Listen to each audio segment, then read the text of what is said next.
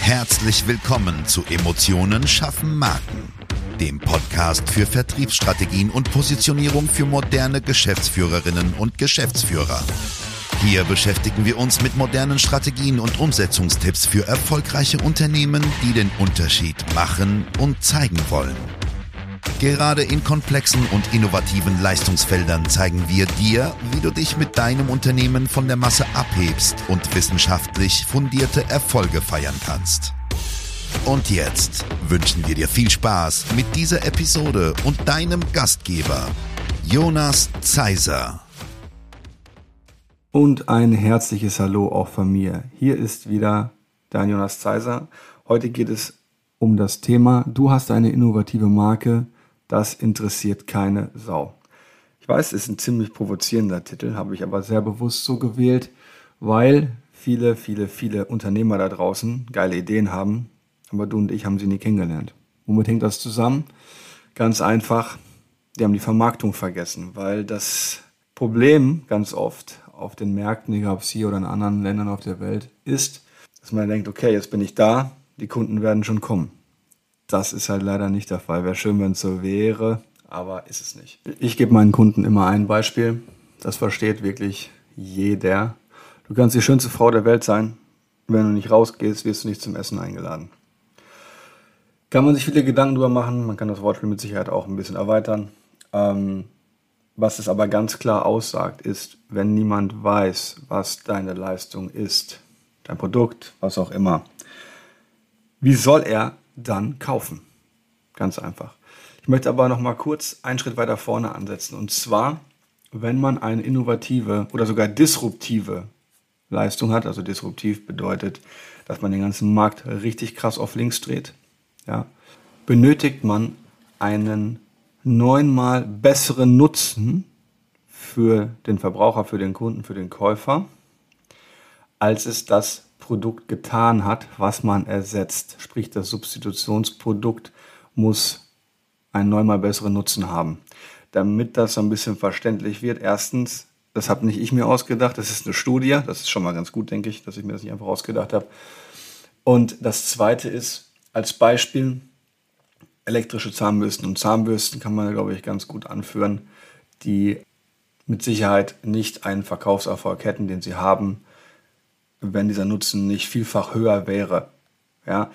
Und die Frage ist aber, wie kommuniziert man das?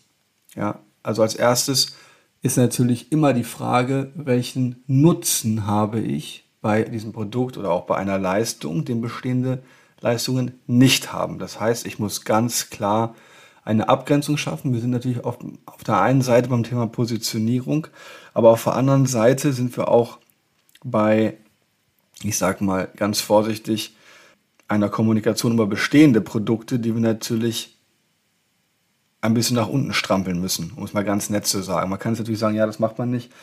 Ja, aber solange wir auf dem freien Markt sind und nicht in der Planwirtschaft, da sollten wir einfach nicht die Augen zumachen. Die Wahrheit ist, egal wo wir unterwegs sind, es ist immer ein Verdrängungsmarkt. Selbst wenn wir neue Märkte schaffen, hat irgendjemand anderes deswegen frei verfügbares Einkommen nicht bei den anderen ausgegeben. Also Augen auf, Kinder der Sonne.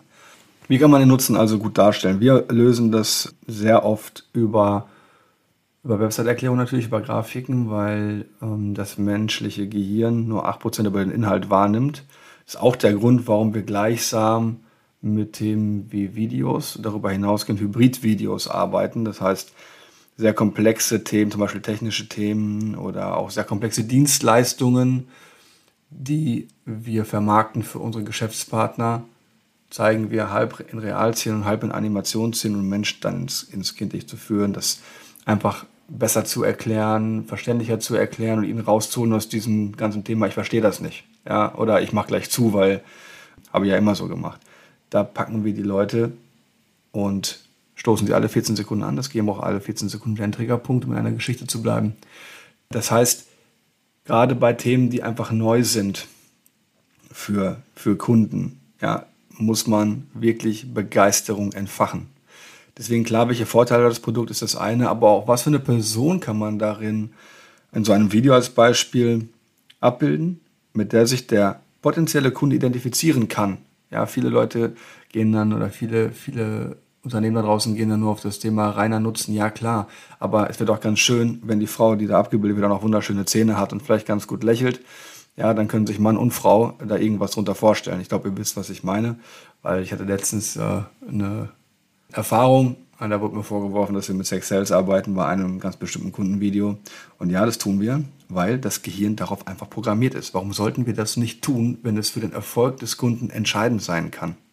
Also deswegen schaut, wie man möglichst schnell am Ende des Tages Vertrauen in ein neues Produkt erzwingen kann. Was darüber hinaus noch sehr wichtig ist, ich ähm, erkläre das mal an unseren eigenen Beispielen. Welches Budget ist denn zur Verfügung? Man kann nicht sagen, man will den Markt aufräumen, dann möchte man 50 Euro Wochenbudget in Facebook stecken. Das funktioniert einfach nicht. Da sagen wir auch ganz klar, lieber Kunde, es ist Tagträumerei. Ja, weil dann sagen, okay, Stufe für Stufe, ja, das ist richtig, aber man muss schon bei der Stufe vernünftig anfangen, um nicht überholt zu werden. Alle anderen arbeiten auch an ihren Projekten und an ihren, und an ihren äh, Leistungen und gucken mit Sicherheit auch links und rechts des Weges. Also, wie viel Budget habe ich zur Verfügung? Brauche ich vielleicht einen Investor? Ja, es ist keine Schande. Es wird irgendwie oftmals gerade bei älteren Generationen so gesehen. Wenn man aber doch eine geile Idee hat, ja, dann, dann geht es auch darum, welchen Nutzen die Menschen davon haben und nicht, dass man Milliardär wird. Das ist ein geiles Abfallprodukt, ein positives Abfallprodukt, sage ich immer. Aber wenn der Nutzen nicht vorne steht, kannst du eh überhaupt gar nichts gewinnen. Von daher schau dir genau an, welche Möglichkeiten der Geldbeschaffung es gibt. Meine Erfahrung ist, dass es mit Banken nicht so gut funktioniert, wenn man innovativ sein möchte. Das liegt natürlich auch daran, dass da keine Unternehmer sitzen, mit denen man verhandelt. Da können die überhaupt nichts für die Kollegen. Aber es ist einfach die Tatsache, dass die dann natürlich auch daran gemessen werden, ob sie ein Risiko eingegangen sind und wenn das in die Hose geht, ob sie einen Job dann auch haben. Ja, ganz klar, das ist ja überall das Gleiche. Darüber hinaus ist natürlich entscheidend, welchen Kommunikationskanal nutzt du am Ende für dein Produkt. Wenn deine Zielgruppe unglaublich klein ist, lass dich bitte nicht bequatschen und lass dir was von Facebook erzählen. Das ist einfach falsch. Schau genau, wo halten sich deine Kunden virtuell auf? Halten sie sich überhaupt irgendwo virtuell auf? Da gibt es auch genügend Zielgruppen, die das eben nicht tun. Und wenn sie es nicht tun, wie erreiche ich die? Muss ich Cold Calls nutzen?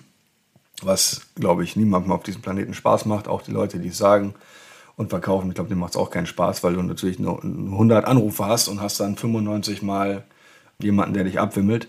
Klar ist das dann super, wenn man da Erfolg hat, aber ich bin der Überzeugung, dass es oftmals Wege gibt, die besser sind. Es gibt aber Fälle, da braucht man das. Und da muss man auch der Tatsache ins Auge sehen, kann ich das? Wenn ich das nicht kann, was für Optionen habe ich, um trotzdem meine Zielgruppe zu erreichen? In welchem Zeitraum? Ich kann jedem nur ans Herz legen, egal welchen Kanal er wählt, egal welches innovative Produkt er hat, macht euch Zeitpläne. Vieles scheitert daran, dass man sagt, okay, mache ich innerhalb der nächsten zwölf Monate. Dann ist der 13. Monat rum, naja, zwei Monate drüber, ist nicht so schlimm. Wenn man kein Ziel vor Augen hat, ja, dann wird man nicht den Markt durchdringen. Deswegen, je stärker fokussiert, desto besser. Ja, man kann jetzt über das Parkinson'sche Gesetz reden, damit möchte ich aber niemanden langweilen, sondern schaut ganz genau, was ist denn der Plan? Und das ist bitte nicht der Businessplan, der ist mal schön und gut, aber ich glaube, das ist äh, wie jede Planzahl. Schaut euch einfach genau an, was möchte ich im Monat 1 erreicht haben, was möchte ich im Monat 2 erreicht haben, wenn ich im Monat 2 total stark abweiche. Was ist der Grund? Kann ich keine Cold Calls, kann ich keine äh, Facebook-Werbung, oder kann meine Agentur das nicht, mit der ich arbeite? Ist mein Video nicht auf die Zielgruppe abgestimmt? Oder, oder, oder, oder. Schau dir ganz genau an, wie du wen erreichst. Ja. Ich hoffe, heute habe ich dir klar gemacht, worum es geht, wenn du ein innovatives Produkt oder eine innovative Leistung hast. Und ich bin sicher, dann interessiert es auch die eine oder andere Sau, um im Wording zu bleiben. Wenn du Fragen hast, melde dich jederzeit gerne bei uns. Und bis dahin wünsche ich dir eine wirklich gute Zeit.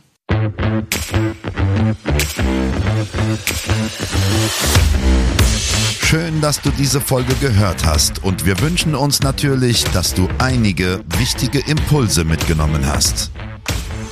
Weitere Informationen zu uns und zum Podcast findest du auf unserer Webseite unter www.jjzeiser.de. Wenn wir dir helfen können, sprich uns gerne an. Wir freuen uns. Den Link zum Kontaktformular findest du auf unserer Website und in den Show Notes. Bis zum nächsten Mal bei Emotionen schaffen Marken. Vertriebsstrategien und Positionierung für moderne Geschäftsführerinnen und Geschäftsführer.